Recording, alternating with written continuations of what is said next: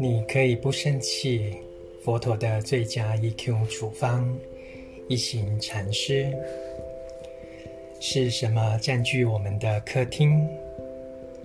我们内心的障碍、痛苦、悲伤、愤怒与绝望，总会想浮上来占据意识，进入客厅，因为他们已经长大且需要关注。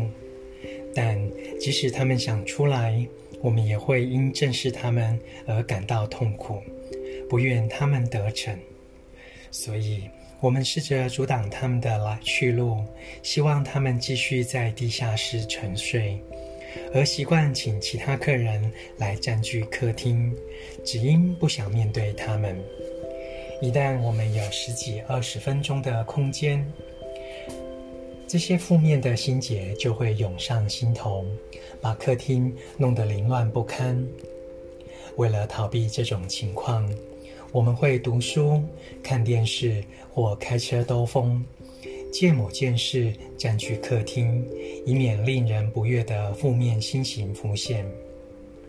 所有的心情都需要有良好的循环，但是我们不愿感觉痛苦，而想深锁他们，深恐他们一浮现就会受尽苦楚，所以平常就习惯让其他客人占据客厅。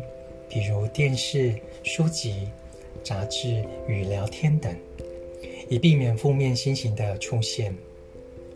当持续下去时，心灵就会循环不良，心理疾病与焦虑的症状便一一在身上产生。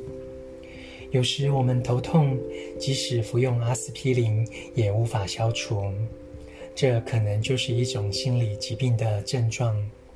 有时我们认为对某种东西过敏是种生理现象，但事实上，过敏也可能是心理疾病的症状。